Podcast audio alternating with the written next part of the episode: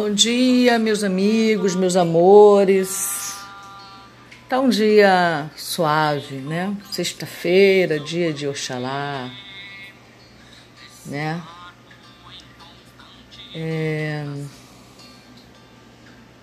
Ontem eu estava conversando, né, com um amigo sobre as dores do corpo mesmo, né? E aí, e ele tava falando, né, né, sobre ele passar mal na rua, coisas desse tipo assim, porque ele faz o rapé. Então, qualquer coisa que acontece no corpo dele, ele diz que é do rapé, né? Que pode ser porque ele tá usando muito rapé, coisas desse tipo assim, sabe? Ele tem que procurar médico, se ele não tem que procurar médico, né? Ele Se eu falar procura um médico, ele vai procurar um médico. Se eu falar não procura um médico, ele não vai procurar um médico, sabe? É muita responsabilidade, eu acho. Você ter uma relação dessa com uma pessoa. Mas tudo bem. Mesmo porque também ele é uma pessoa muito desobediente, no geral. Então, mas ele está sempre ali atrás. O que, que eu faço? Vou no médico ou não vou? A dor eu tô com dor aqui, eu passei mal não sei aonde, sabe? Coisas desse tipo assim, né? Ele é um médium muito forte, ele tem uma mediunidade muito bonita e uma mediunidade kármica, sabe? É aquela mediunidade em que ele tem que desenvolver. Ele veio para desenvolver, ele veio para praticar a caridade através da, da mediunidade dele. Bom, enfim. Todos nós que desenvolvemos a mediunidade, na realidade, o objetivo é esse, né? É praticar a caridade. É... Porque dar caridade, praticar caridade dando dinheiro é mais fácil. Você dá o dinheiro, nem olha para quem, nem olha para cara, deu o dinheiro e, está tudo satisfeitozinho porque deu dinheiro para ajudar a alimentar. Óbvio que ajuda, isso com certeza. Mas tudo, absolutamente tudo que nós fazemos dentro da caridade tem que ser feito com o coração, acima de tudo. Se não for feito com o coração, eu posso dar meu corpo para ser queimado, que de nada vai adiantar. Já dizia Paulo, né? Em Coríntios 13. Ainda que eu der meu corpo para ser queimado e não tiver amor, de nada me adiantará. Às vezes eu ficava perguntando, meu Deus, quem é que vai dar o corpo para ser queimado sem ter amor? mas a gente não tem ideia né, do que nós somos capazes ou do que fomos capazes um dia, né? Porque eu não posso dizer que eu nunca fui capaz de fazer isso, afinal de tantos, quanto foram tantas encarnações. Mas a pessoa é capaz de dar o corpo para ser queimado para ficar na história. Provavelmente, né? Hoje em dia eu não faria isso, mas de repente eu até fiz em algum momento, né? Sei lá. Bom, enfim. É, e nós estávamos conversando sobre isso. Aí eu contei para ele uma história né, que aconteceu comigo. Antes dessa história eu já fazia esse tipo de, de então já tomava esse tipo de atitude que eu já entendia por que, que ocorria isso. Eu entendi assim que eu entrei no bezerro, eu entendi esse processo. Você está andando pela rua e de repente, entre aspas, do nada, você sente uma dor no braço, uma dor na barriga, uma dor na perna, uma dor na cabeça, uma dor no pescoço, uma dor na vista, sente a, a vista arder, ou sei lá, qualquer coisa, qualquer mazela, né? Que aparece no teu corpo físico, assim, do nada, assim, entre aspas, né? Que não existe isso do nada. Pode crer que na maioria das vezes, óbvio que há exceção, é algum espírito, algum egum, chama, né, chama de egum, que são os, os mortos, entre aspas, os que estão do outro lado, né, do véu, que se aproximou. E aquele egum, aquele espírito, aquela alma perdida, tem aquela mazela a qual você está sentindo. Como ele ainda não entendeu a própria passagem, ele acredita ser ainda vivo. E ele sofreu um, sei lá, algum, algum acidente que machucou o braço. Ele ainda, ele, ele ainda sente essa dor, sabe? Mesmo tendo feito a passagem. Porque ele está num corpo semimaterial. E a dor neste corpo emocional e física ela é muito mais intensa do que nesse corpo físico. Porque o perispírito é muito, muito sensível. Se você morre com ódio, quando você fizer a passagem, o seu ódio vai triplicar. né? Segundo informações, né? Não que eu me recorde. Mas, segundo informações do meu querido André Luiz, é mais ou menos por aí. Quando você passa em perispírito, com qualquer sentimento que você tem, esse, esse sentimento aumenta muito. Bom, enfim.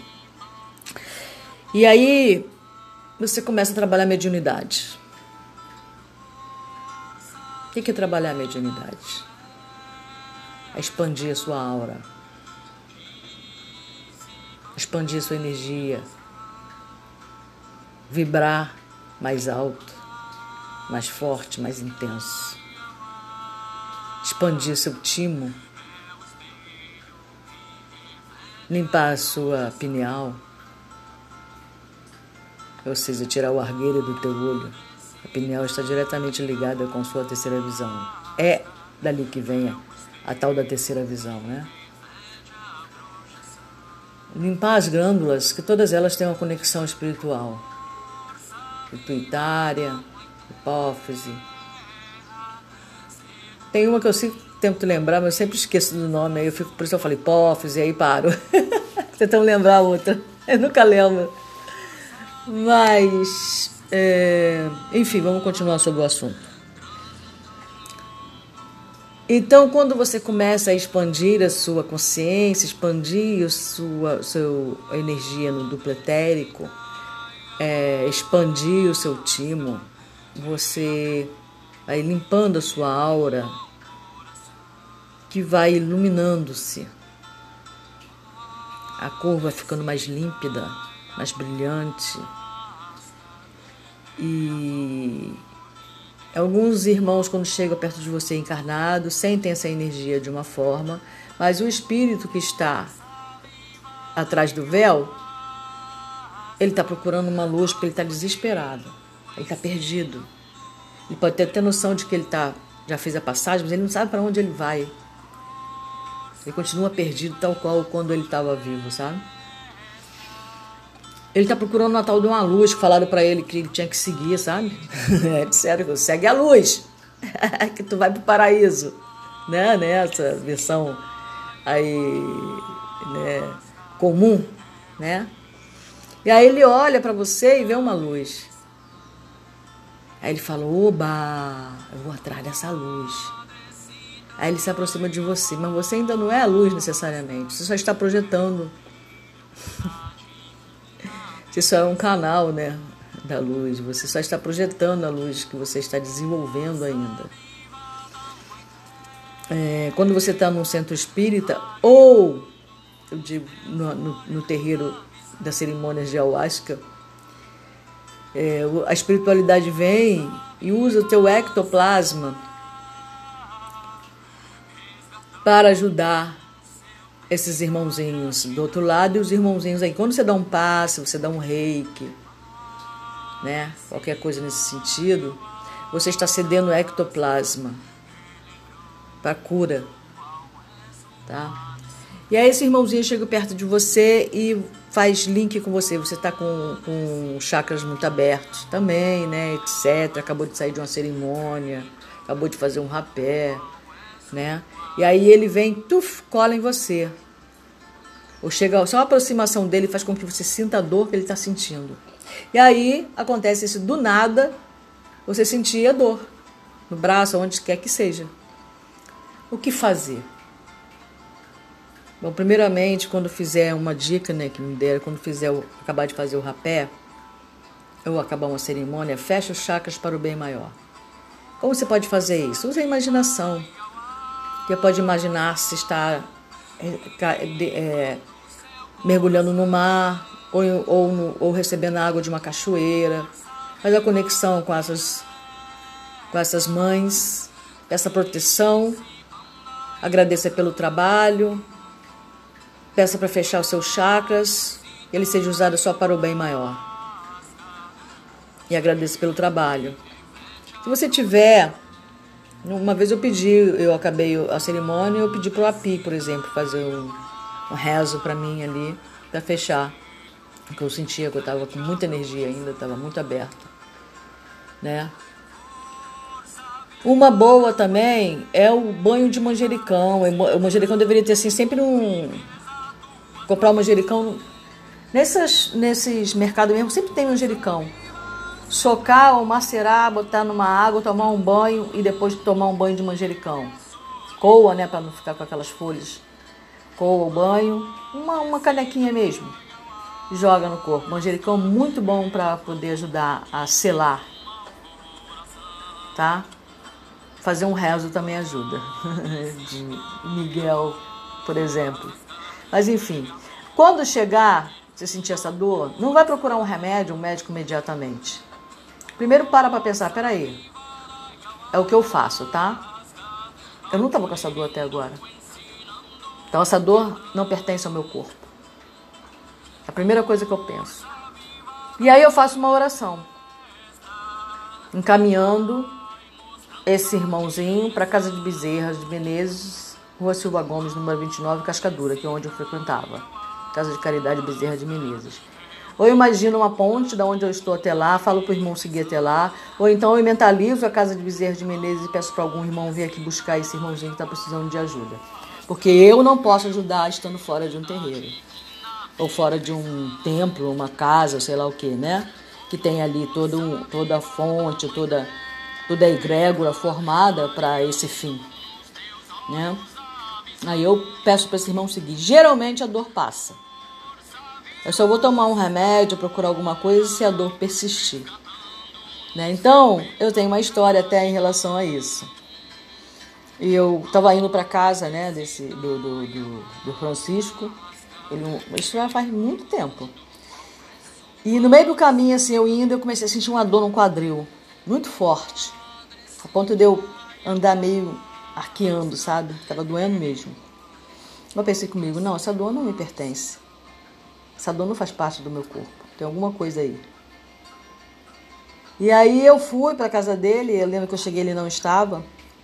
Eu sentei e fiz uma oração, pedindo a espiritualidade para aliviar-me daquela dor e ajudar aquele espírito, né, que estava ali junto de mim, que precisando de ajuda. E eu lembro que imediatamente abriu a minha visão e eu vi minha avó no hospital. Tinha falecido, já fazia mais de dois anos. Já fazia uns quatro anos, mais ou menos. Uns cinco anos que ela já havia falecido. E aí ela, ela quebrou parte da bacia, um pedaço, né? Ela quebrou ali na altura da bacia. Entre o fêmur e a bacia ela quebrou esse osso, onde ela sentia dor. Aí eu a vi ainda presa naquela cama. Ela morreu, mas o, mas ela, o espírito dela ficou ali, o perispírito ficou ali naquela cama. Eu vi. E ela ainda estava sentindo dor durante todos esses anos. E aí eu vi a minha avó. Eu lembro que eu chorei porque, poxa vida, né? E aí eu fiz uma oração por ela, por nós, né? Porque fazendo por ela, eu tô fazendo por mim, já que eu sou descendente dela, né? Ela é minha ancestral. E aí eu fiz a oração e a vi ali naquela cama. Eu entendi que ela foi liberta ali, naquele momento, que ela veio pedir ajuda, sabe? E o mentor aquele que fica cuidando de mim, você pode chamar de guardião, mentor, anjo da guarda, que seja, permitiu para que eu, como ser encarnado, pudesse ajudar na cura dela, cedendo o meu ectoplasma, que é uma forma, é, um, é, um, é coisa que a gente irradia do nosso da nossa aura muito mais do que energia, é quando a energia toma forma, sabe? Ela é esbranquiçado mesmo tá? É, é, um, é um. Como é que eu vou explicar? Não dá para explicar com palavras. Você já viu a fumaça? É uma coisa esbranquiçada densa, maleável ao mesmo tempo. Tá bem maleável. Ela toma forma que o espírito quiser. É através, entendeu? Então nós, é, como espíritos encarnados, temos esse ectoplasma que é exalado do nosso duplo etérico. Que como espírito, nós não temos esse duplo etérico. O, como encarnados nós temos. Então, os, os espíritos, a espiritualidade usa esse ectoplasma para ajudar os irmãos desencarnados que precisam de ajuda. Por exemplo, tem irmão que morreu e perdeu o braço no acidente de carro, por exemplo. Só que ele fica ali preso naquele, naquele limbo, né? Que algumas pessoas chamam de limbo. Ele fica ali preso naquela roda, naquele limbo. Não sai dali. E ele tem a sensação de que ele ainda está sem braço. Né? Ele, ele, ele, ele olha e não vê o braço dele. Ele sente a dor da perda do braço. E aí ele é levado até um centro espírita, ou você passa ali no momento, ele te vê te segue, por exemplo. O guardião que está junto de você, se você vive no espírito de vigiar e orar, ele vai permitir para que te dá um alerta, porque você, como é encarnado, tem condições de ajudar esse irmão. Né? E aí, esse irmão desencarnado, que é o guia, ou até o próprio guia dele, ou seu guia, ou, alguém, algum, alguém da espiritualidade, né? vai usar o teu ectoplasma para formar o braço daquele irmão. Acredite se quiser. Eu tenho lá no podcast. Spotify, acredite se quiser. É, e aí, com teu ectoplasma, vai criar a forma do, do braço daquele irmão, que vai se sentir curado daquela dor, da, daquilo que ele está sentindo. Entendeu? É dessa forma que o médium trabalha na cura. É muito mais profundo do que só a energia em si. É, você não vê. Né? Tem médium, ai, essa mediunidade, tem uns que são, são mais, mais intenso, né? Né? O nome dessa mediunidade, gente. Tem, tem. É, e, e, ela, só, ela é sensível à luz, né? É feita sempre em local escuro. É, o Chico Xavier tinha essa mediunidade de expelir. E às vezes os irmãos fazem experiências espirituais, né? Em que o irmão forma. Mas é, é. Ai, como é que eu vou explicar, gente? Estou confusa. Eu vou trazer o nome, que eu esqueci agora o nome desse tipo de mediunidade. É muito rara e, e cada vez está rareando mais, né? Mas ali no Frei Luiz eles costumam ter uma sala que trabalha com essa mediunidade. Entendeu? É através do teu ectoplasma que a pessoa, que o médium, que o espírito consegue fazer a psicofonia, né? Que é falar através de você. Enfim. É isso. Bom dia, um ótimo fim de semana para todos nós.